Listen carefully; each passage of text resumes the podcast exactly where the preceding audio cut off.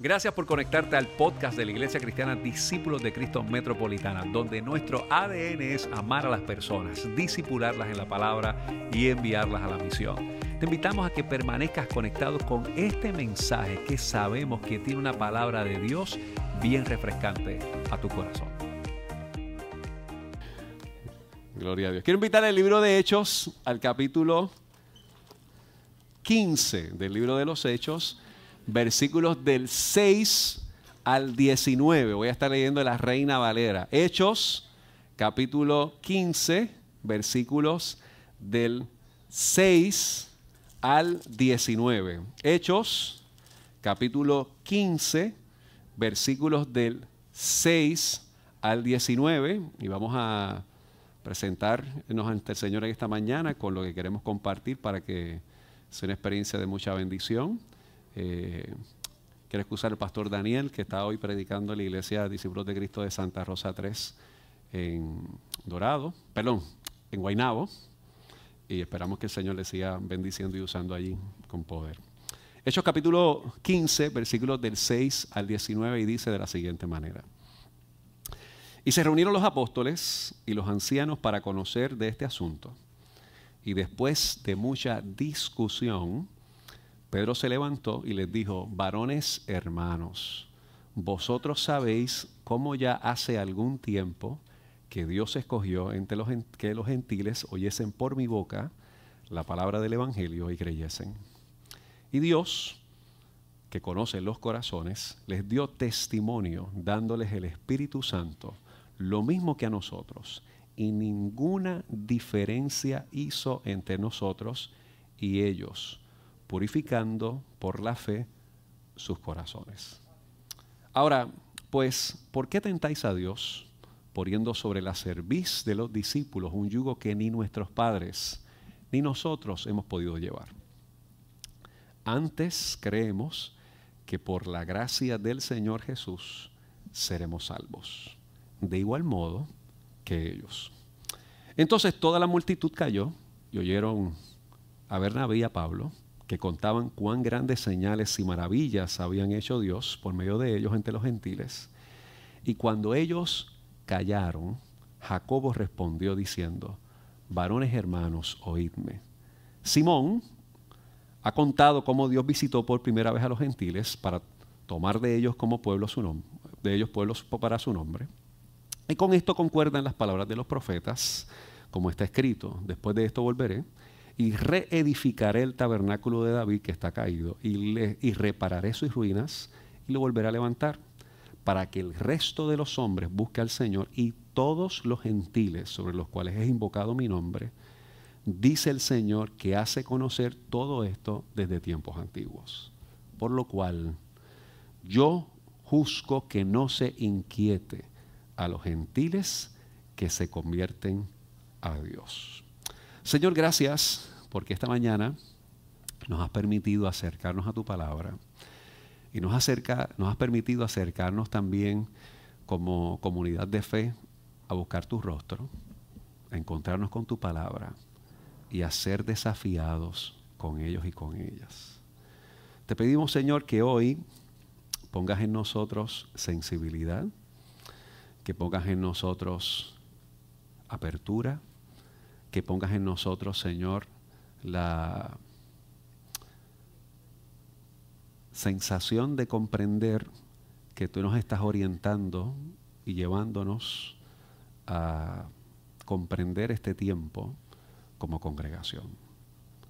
Danos sensibilidad a tu voz y pon en nosotros la mejor actitud para escucharte y para responder al desafío de tu palabra. Oramos en tu nombre, Señor, que es sobre todo nombre a quien damos honor, gloria y honra. Amén. Amén. Las pasadas semanas, como bien ustedes saben, nosotros como iglesia hemos eh, comenzado un, énfasis en la importancia de nosotros ser comunidad. Eh, porque parte de lo que nosotros queremos trabajar es la importancia de nosotros estar por nuestra comunidad.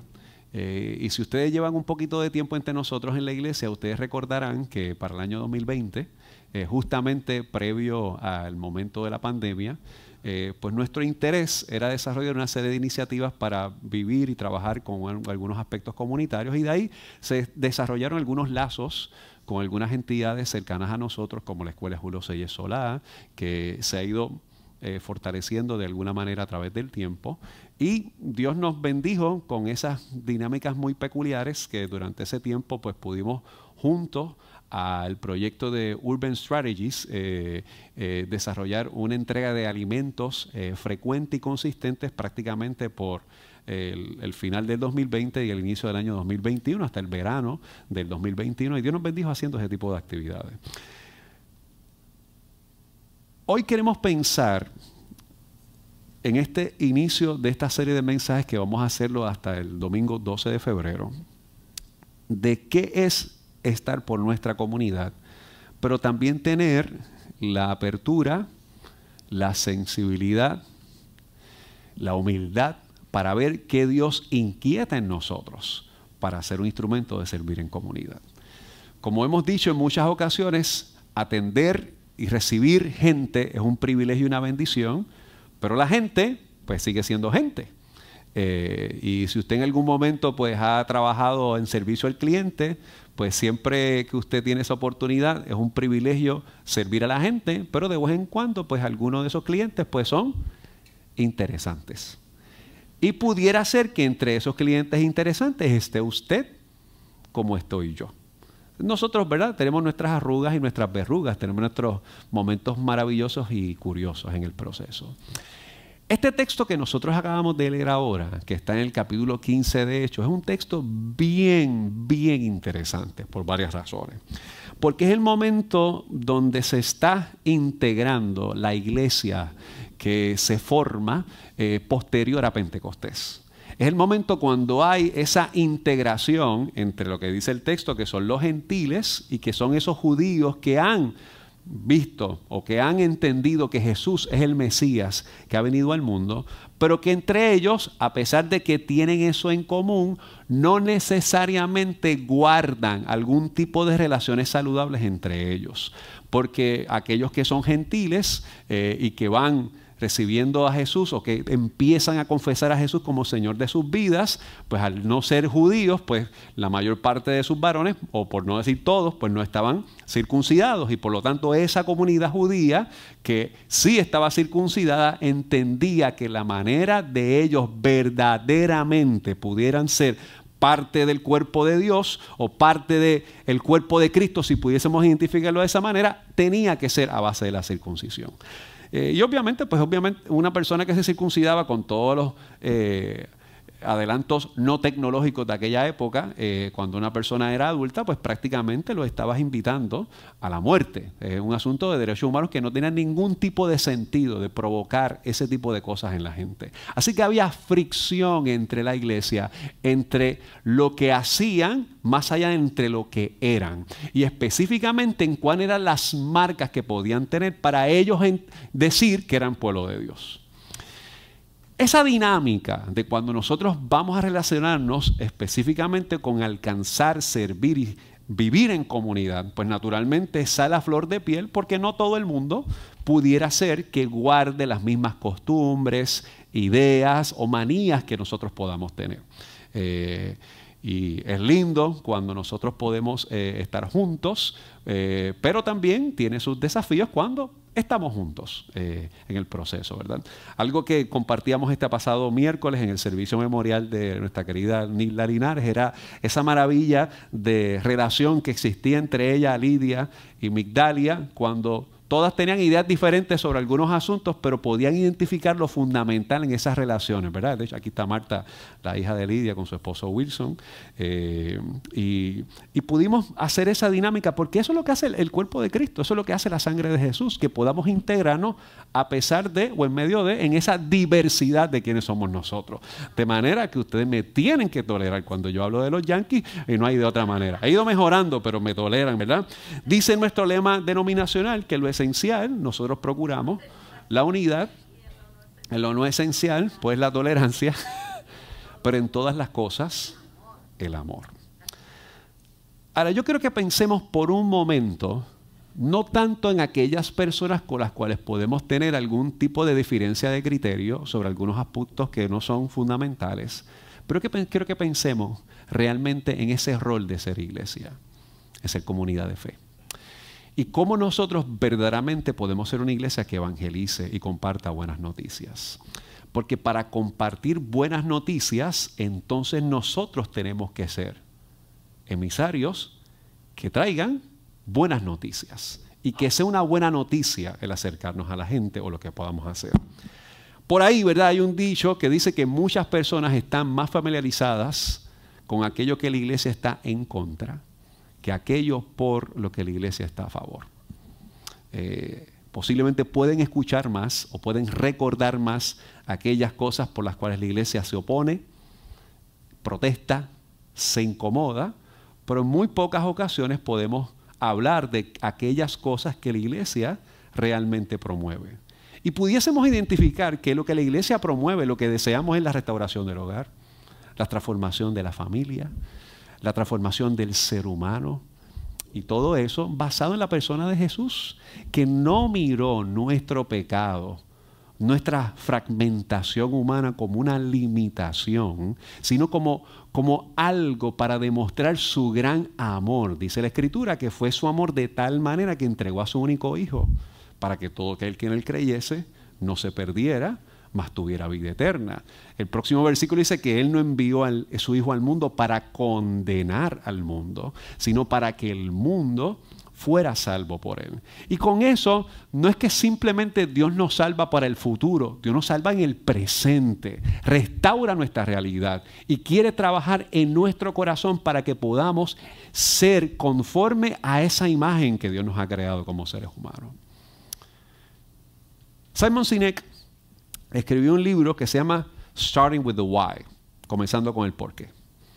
Así que la pregunta que tendríamos que hacernos, según lo que dice Simon Sinek en los proyectos de la vida, es ¿por qué nosotros estamos aquí? ¿Cuál es la razón por la cual usted hoy está domingo en la mañana en la iglesia? Y es una buena pregunta que usted puede contestar, se pudiera hacer, porque usted tiene la costumbre de que todos los domingos en la mañana, pues así se le enseñó, pues usted va al templo y se reúne con un grupo de personas que usted quiere muchísimo, canta, adora al Señor, estudia la escritura juntos y eso usted entiende que le puede dar algún tipo de, de boost, de energía, de entusiasmo. Algunos están aquí quizás porque tengo un compromiso y ya no me puedo escapar de eso. Y pues, si yo di mi palabra que tengo que estar ahí, pues ahí tengo que estar. Pero hemos pensado verdaderamente por qué nos reunimos la iglesia. ¿Qué celebramos? ¿Cuál es el propósito de estar aquí? ¿Por qué estamos aquí? Mire, mi hermano, usted y yo estamos aquí porque Cristo vino a nuestra vida y la transformó. Hizo algo en nuestro corazón. Pero a veces olvidamos por qué estamos aquí. A veces hasta pensamos que tenemos que venir porque tengo que cumplir y hacer feliz a otro. Al pastor, al líder de algún ministerio, pero ¿por qué estamos aquí? Y Sinek decía en ese libro, ¿verdad?, que cuando nosotros no identificamos el por qué, nunca podremos trabajar cómo servimos, ni tampoco podemos identificar qué hacemos. Así que la pregunta es, ¿por qué estamos? ¿Cómo hacemos iglesia? ¿Y qué estamos llamados a hacer como iglesia? Eh, no es un teólogo, Sinek no escribe para la iglesia. Sinek dice que las personas compran lo que vendes cuando realmente no compran lo que vendes, sino que compran el por qué lo vendes. Por lo tanto, nosotros no queremos aquí, como iglesia, decirle a la gente que venga a la iglesia. La intención de nosotros como congregación es, venga a mi iglesia, que es bien chévere. Yo creo que somos chéveres. Pero ese no es el propósito de venir a la iglesia. No decimos, ven a la iglesia porque hay buena música. Yo creo que hay buena música, pero ese no es el propósito de venir a la iglesia. Usted y yo no venimos aquí por lo que ocurre en esta plataforma que Dios nos ha permitido construir. Qué bueno que la tenemos, que hemos podido desarrollarla. Pero la finalidad de esto La iglesia no es ni quién canta, ni cómo canta, ni cómo nos vestimos, ni, ni, ni esto que está aquí. Es por qué estamos aquí.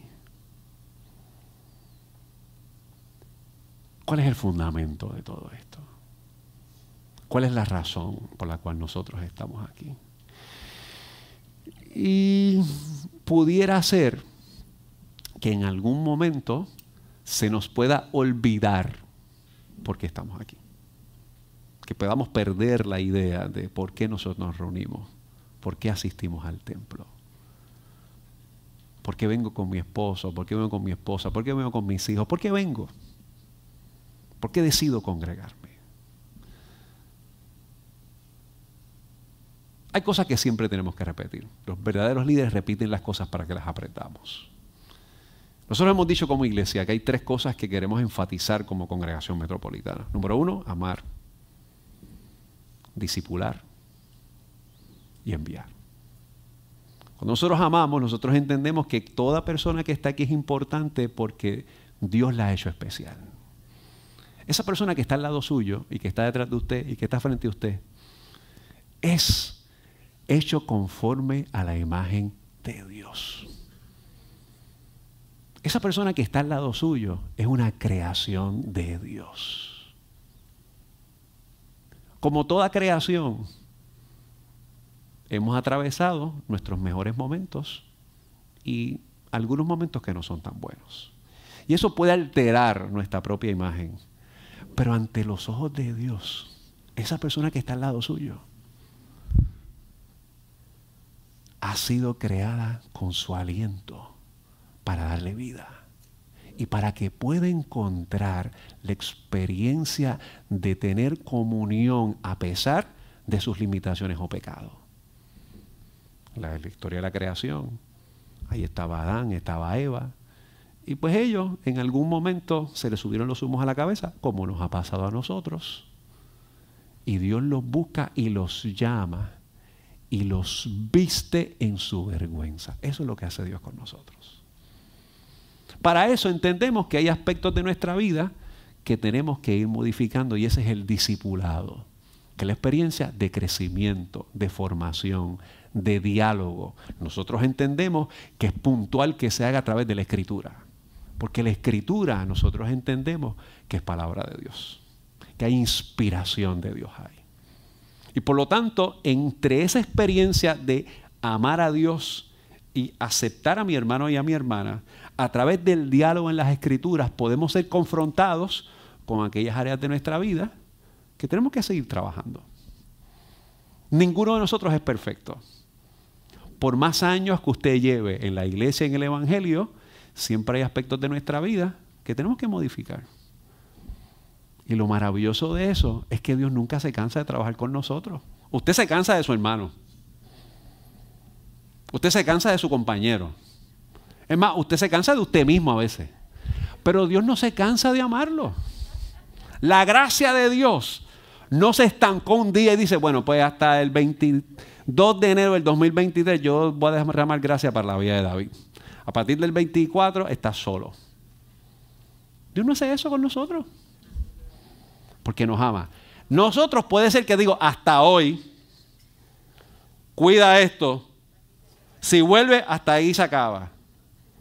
Y eso tiene sus explicaciones y más, y hasta las podemos respetar porque pueden tener sus lugares. Pero en el aspecto de lo que Dios hace con el ser humano, Dios nos ama. Y entendemos que la iglesia está llamada a enviarse, a servir al otro y a la otra, porque Dios nos ha hecho un trabajo de transformación en el corazón que el mundo debe conocerlo. Fíjense que aquí no estamos pensando en cuánta gente usted alcanza. Es, usted comparte una buena noticia con el otro de lo que Dios ha hecho con su vida. Miren, yo estuve de jurado esta semana en el tribunal. Una experiencia maravillosa. Después otro día se la cuento. Pero una de nuestras compañeras jurado, una señora que debe tener su entre 70 a 75 años, todos los días que estábamos reunidos allí el grupo de jurados que estábamos en el tribunal llegaba y nos entregaba un versículo bíblico a todos los jurados. Ahí la gente estaba más asustada. Pero esa señora, con su guasamonga, Mayra se llama. Como se enteraron que yo era pastor, dice, pastor, el versículo suyo aquí está. Que me daba ahí una cosita ahí y todo el mundo leía su versículo. Algunos le agradecían, otros simplemente lo tenían, pero se había convertido en un instrumento de comunicar buena noticia, porque entiende que el rol del llamado, fíjate, no era hacer proceso, ella nunca me invitó a su congregación y a ninguno de los que estábamos allí, pero entender que su vida tenía valor. Por demasiado tiempo, la gente conoce de la iglesia por lo que está en contra.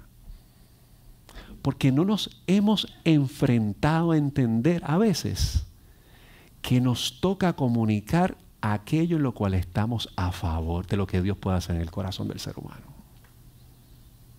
En el proceso se da la oportunidad para compartir aquello que entendemos que es contrario al proyecto de Dios pero debemos ser conocidos por aquello que estamos a favor.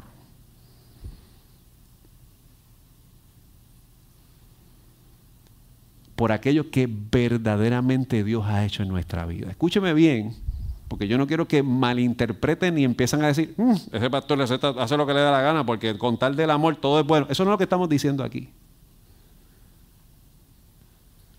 la iglesia está llamada a comunicar la buena noticia del Evangelio debemos ser conocidos por aquello que estamos a favor.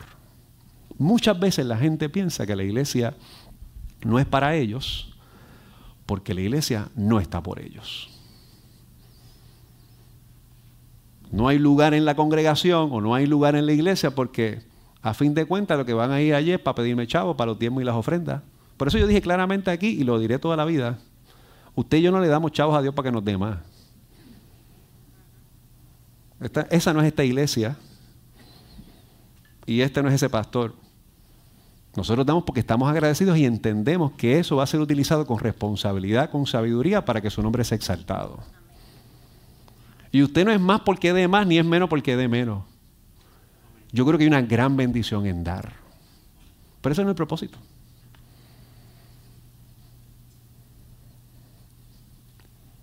Hay gente que a veces no viene a la iglesia porque dice, ay, cuando llega allí me van a mirar mal por cómo yo me he visto, de lo que yo tengo, cómo me peino, por el partido político que soy, por lo que hago.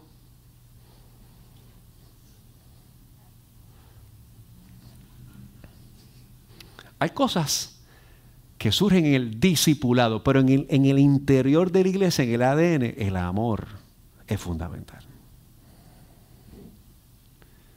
Yo quiero volver a hacer la pregunta que hemos hecho varias ocasiones aquí. ¿Qué pasaría si nuestra iglesia o nuestra congregación desapareciera? Se daría cuenta nuestra comunidad. Además, voy a llevarlo a un micro ejemplo. ¿Qué pasaría si en su lugar de trabajo, en su vecindario,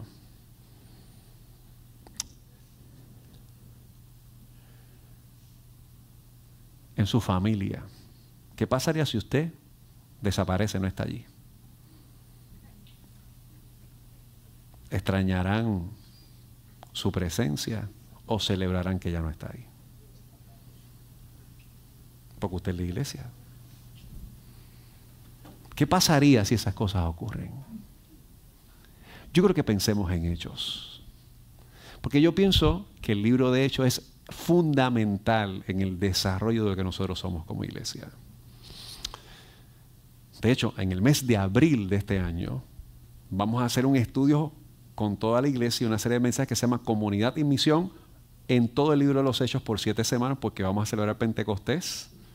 Y hay varios hermanos y hermanas que le hemos pedido que escriban alguna reflexión porque vamos a publicar experiencias testimoniales y reflexivas de hermanos de la congregación. Yo estoy pompeado con esa idea entusiasmado. Porque es la sabiduría de la iglesia. usted tiene una historia que tiene que contar. Usted tiene algo que Dios ha hecho.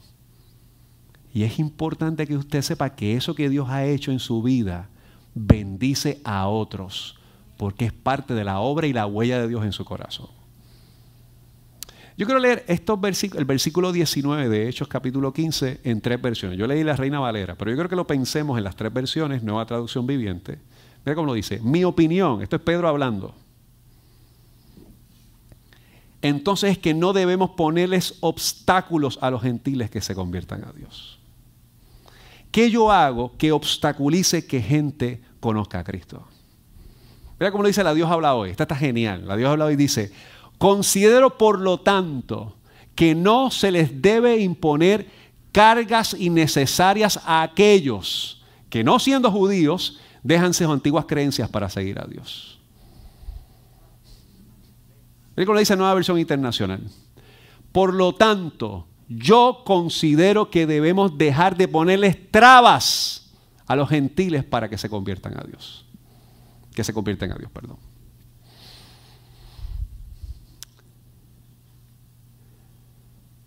Pedro, cuando comparte con... Esto es lo que se llama el concilio de Jerusalén, ¿verdad? En otras palabras, esto es una asamblea. Y ustedes saben que las asambleas a veces son especiales. Pues bienvenidos al inicio de la iglesia con una asamblea congregacional llena de diversidad de opinión. Eso es lo que hay en el Concilio de Jerusalén, capítulo 15. Un grupo de personas que está conversando, discutiendo sobre qué ellos piensan que debe ser aquel que pertenezca a la iglesia. En el capítulo 11 de Hechos, Pedro está compartiendo su testimonio con los oyentes. Y Pedro, cuando usted vaya a Hechos capítulo 11 conmigo, yo creo que hay algo fundamental que, que dice aquí Pedro en Hechos 11. Dice, Oyeron los apóstoles y los hermanos que estaban en Judea que también los gentiles habían recibido la palabra de Dios. En otras palabras, escucharon que otras personas escucharon palabra. Y cuando Pedro subió a Jerusalén, disputaban con él los que eran de la circuncisión, diciendo, ¿por qué has entrado en casa de hombres incircuncisos? Fíjense lo que hace la iglesia. Dice, ¿por qué te has metido con esa gente? En otras palabras, está diciendo, ¿por qué estás con la gente de la comunidad?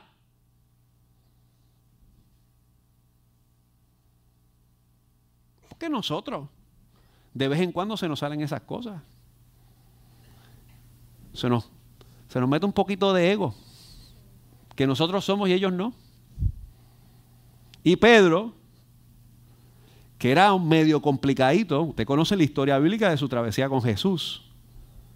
Pedro empieza a compartir con ellos una experiencia. Versículo 4 dice, entonces comenzó Pedro a contarles por orden lo sucedido diciendo, estaba yo en la ciudad de Jope orando y vi en éxtasis una visión algo semejante a un gran lienzo que descendía, que por las cuatro puntas era bajado del cielo y venía hasta mí. Y cuando fijé en él los ojos, consideré y vi cuadrúpedos terrestres y fieras y reptiles y aves del cielo y una voz oí una voz que me decía, levántate Pedro, mata y come. Y dije, Señor, no porque ninguna cosa común inmunda entró jamás en mi boca. Y entonces la voz me respondió del cielo por segunda vez, lo que Dios limpió, no lo llames tú común.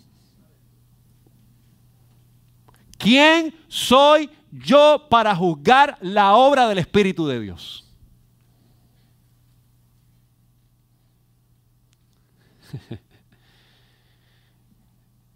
Y usted hubiese querido entender que Pedro entendió eso de una, pero dice el versículo 10, y esto se hizo tres veces y volvió todo a ser llevado arriba en el cielo.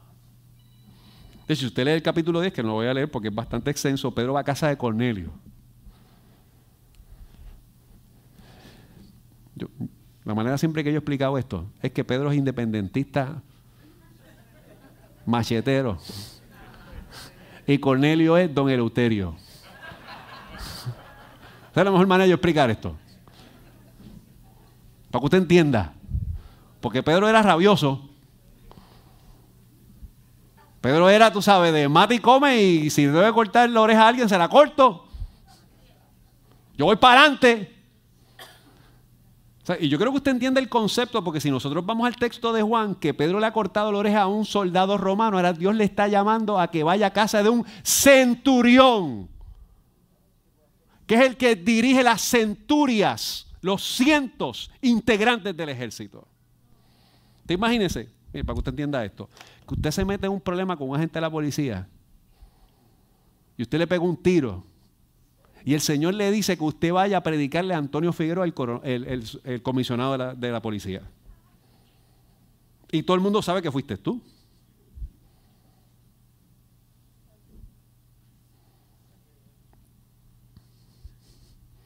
Es bien fácil pensarlo, pero enfrentarse a esa realidad es distinta.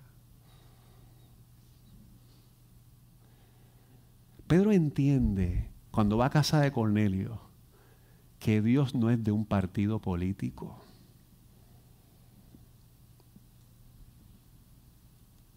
Que Dios quiere transformar al corazón. Es más, Pedro se da cuenta que Cornelio es un hombre bueno, aun cuando es de la autoridad romana.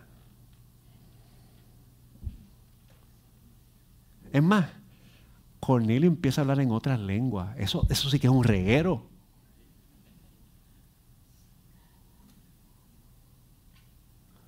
Porque tal vez la lengua que nosotros hablamos es tan exclusivista que no nos permite escuchar lo que Dios hace en el corazón del otro. Yo quiero invitar a la iglesia durante este tiempo a entender que si somos comunidad y vivimos en comunidad, estamos llamados a predicar. Y predicar no es esto que yo estoy haciendo ahora. Estamos llamados a compartir con la gente, servir y a hablarle de lo que Dios hace en nuestra vida. Hay tres cosas que yo quiero invitarle a que usted piense. Número uno, tenemos que crear terreno común. ¿Qué cosas tenemos en común con la gente? Tenemos que tener corazón de evangelista. Yo pienso que hemos perdido el corazón de evangelista. Yo pienso que tenemos mucho corazón de templo, pero poco corazón de evangelización. De, compartir lo que Dios ha hecho conmigo. Tenemos que crear conversaciones con la gente. Hay que hablar con la gente.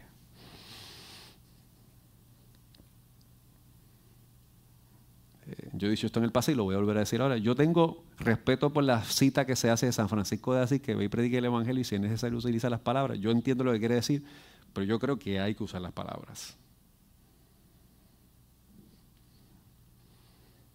No hay que atosigar.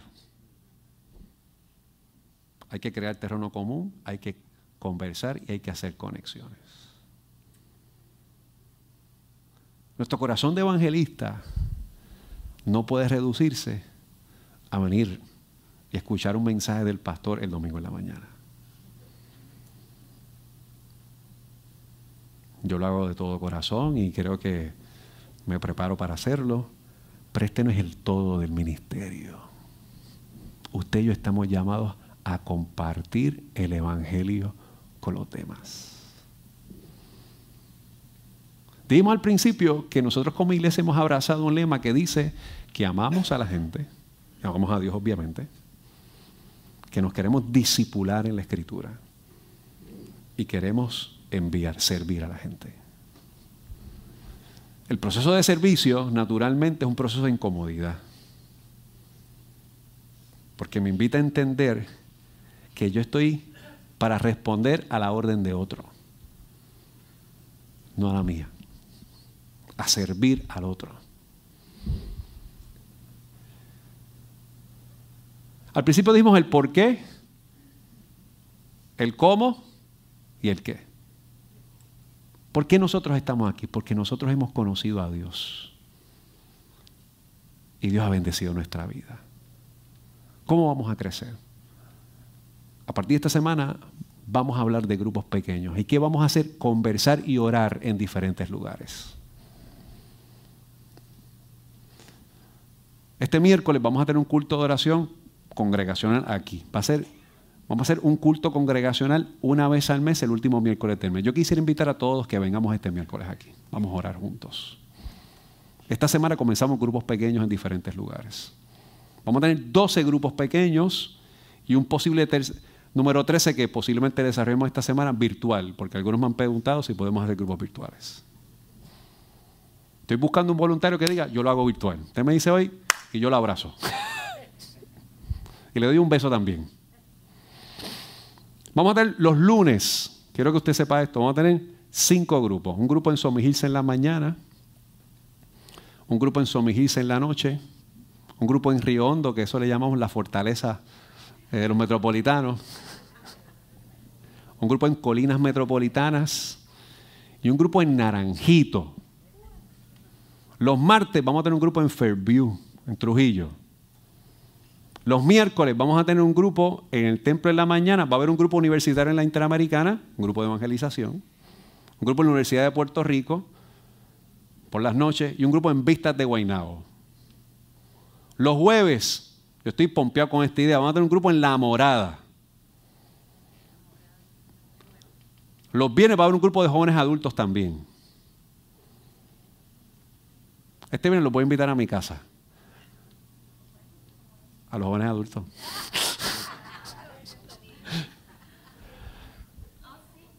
¿Qué queremos?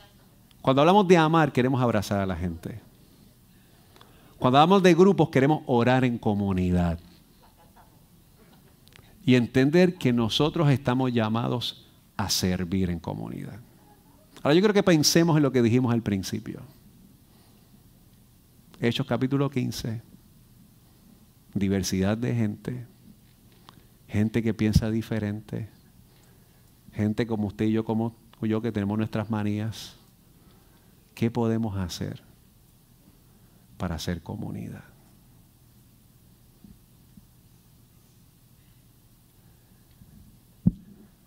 Yo quisiera invitarte a pensar en este momento. ¿Cómo yo puedo ser evangelista en este tiempo? Usted es un evangelista. Usted está llamado a dar buenas noticias. Usted está llamado a compartir la historia de lo que Dios ha hecho en su corazón.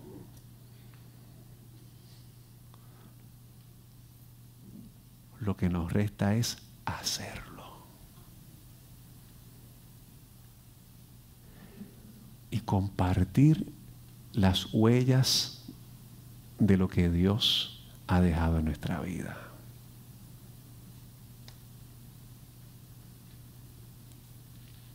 Miren, mis hermanos, yo soy un hombre que a los 15 años mi papá murió. Súbito e inesperado. Criado en la iglesia. Y que en el momento de la muerte de mi padre pensé que Dios me había fallado. Pero a través de mi comunidad, la Iglesia Discípulos de Cristo de San Patricio, donde me crié, iglesia pequeña, me abrazaron.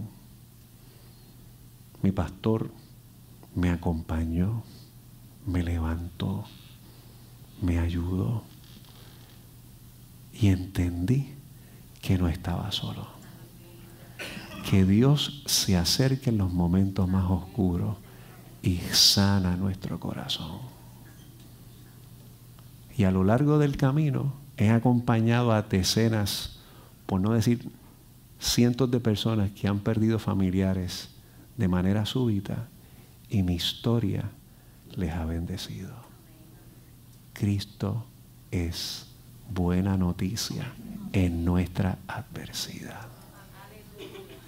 Y en los momentos donde uno se cuestiona la presencia de Dios, uno descubre que Dios se acerca y nos ayuda a entender que Él es fiel a pesar de nuestras limitaciones. Pero la iglesia no dijo, no pongan a Eliezer ahí, son imprudentes. La iglesia facilitó el proceso. Y hoy soy pastor.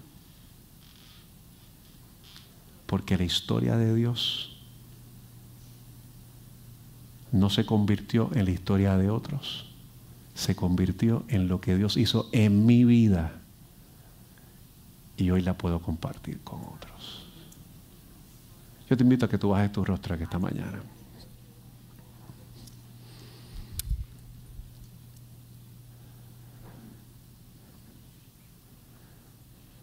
Si tú estás hoy con nosotros hoy por primera vez quizás no habías pensado en la historia de Dios para tu vida, yo quiero dejarte saber que Dios tiene algo maravilloso para tu corazón. Que Dios tiene una historia de salvación para tu vida. Y que aquellas cosas que posiblemente han ocurrido en tu corazón y hayan fragmentado tu historia y te separan de ese encuentro con Dios no es más potente que el amor de Dios para tu corazón, que dio a su único hijo, que derramó su sangre en la cruz para perdón y para restauración de nuestra vida. Y hoy el Señor quiere que tu vida pueda tener una buena noticia. Y si esta mañana tú llegaste aquí y necesitas la oración y abrazar al Señor y confesar a Jesús como Señor de tu vida, mis queridos hermanos y hermanas, no hay nada más extraordinario que abrir nuestra vida al Señor.